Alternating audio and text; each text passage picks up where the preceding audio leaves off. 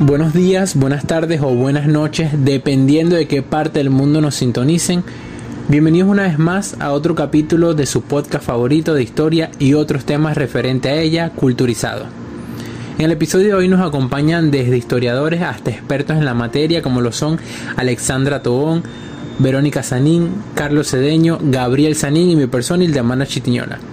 Hoy estaremos tocando un tema muy controversial que ya en estos tiempos pasa por alto, pero que significa mucho para nosotros como latinoamericanos. Y es sobre dos figuras muy importantes como lo son Américo Vespucio y Cristóbal Colón.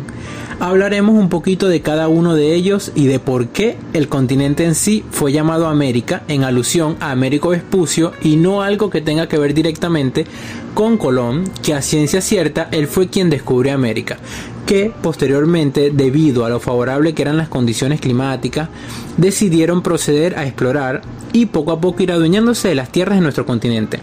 Ahora sí, adentrándonos de lleno en el tema, le otorgaré la palabra a Alexandra que nos hablará un poco sobre Américo Vespucio. Mi querido Ildemar, pues avanzamos destacando que Vespucio era un mercader italiano nacido en Florencia en 1454 y empleado por la casa ducal de los Médicis, quienes lo enviaron a supervisar su astillero en el puerto de Sevilla. Esto fue en la época en que Colón emprendió su primer viaje, supuestamente a la India. De hecho, Vespucio se encargó de algunos de los preparativos del tercer viaje de Colón.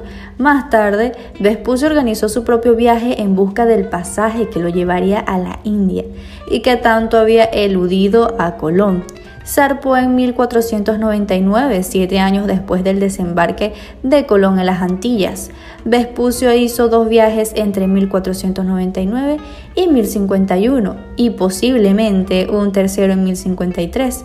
Durante su primer viaje, Vespucio exploró la costa norte de Sudamérica, navegando hacia el sur, pasando más allá de las desembocaduras del Amazonas.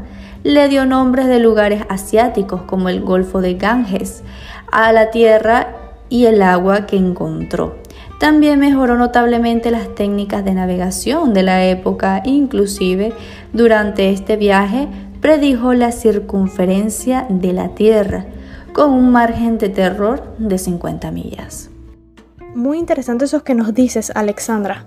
Pero también podemos agregar que el verdadero hallazgo sucedió en el segundo viaje, cuando se dio cuenta de que lo que veía no era la India, sino efectivamente un continente completamente nuevo.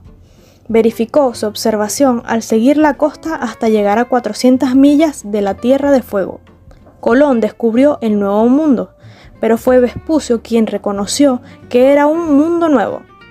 De todo esto nos quedan muchas preguntas. ¿Quién escribió el nombre Américo en los mapas? ¿El rey de España? ¿Nuestros padres fundadores? ¿El mismo Vespucio? Y la respuesta es no. No fue ninguno de estos, sino un desconocido clérigo alemán y aficionado geógrafo llamado Walse Müller. Era socio en una academia literaria que en 1507 publicó una introducción a la cosmología. Carlo nos hablará más de ello. Muchas gracias Verónica. Ahora bien, Walse Müller escribió lo siguiente sobre la nueva tierra que Vespucio había explorado. Abro comillas. No veo razón alguna por la que se pudiera objetar a llamar América a nuestro continente, pues Américo fue su verdadero descubridor, un hombre de gran habilidad. Cierro comillas. Y así quedó el nombre, a pesar de que más adelante el alemán tuviera dudas sobre el título que había acuñado para el Nuevo Mundo, mas no contó con la influencia del medio de la imprenta.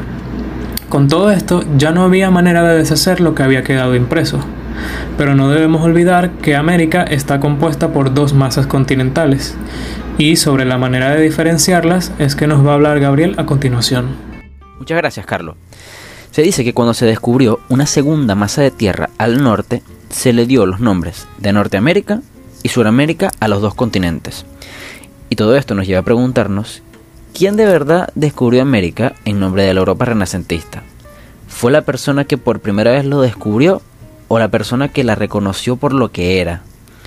Ese mismo enigma desasosiega a todas las ciencias, pero desde luego es una pregunta sin respuesta. Colón, Vespucio, Erickson y hasta incluso ese valiente asiático que por primera vez atravesó ese ribete de tierra que hoy es el estrecho de Berín, todos ellos descubrieron esta tierra. Pero al mismo tiempo también vale que digamos con Müller, ¿por qué no solo llamarla América? Pero bueno amigos, eso fue todo por el episodio de hoy. Espero que les haya gustado mucho. Dejen en los comentarios alguna información al respecto que tengan. Y nada, nos vemos en el próximo episodio de Culturizados. Chau chau.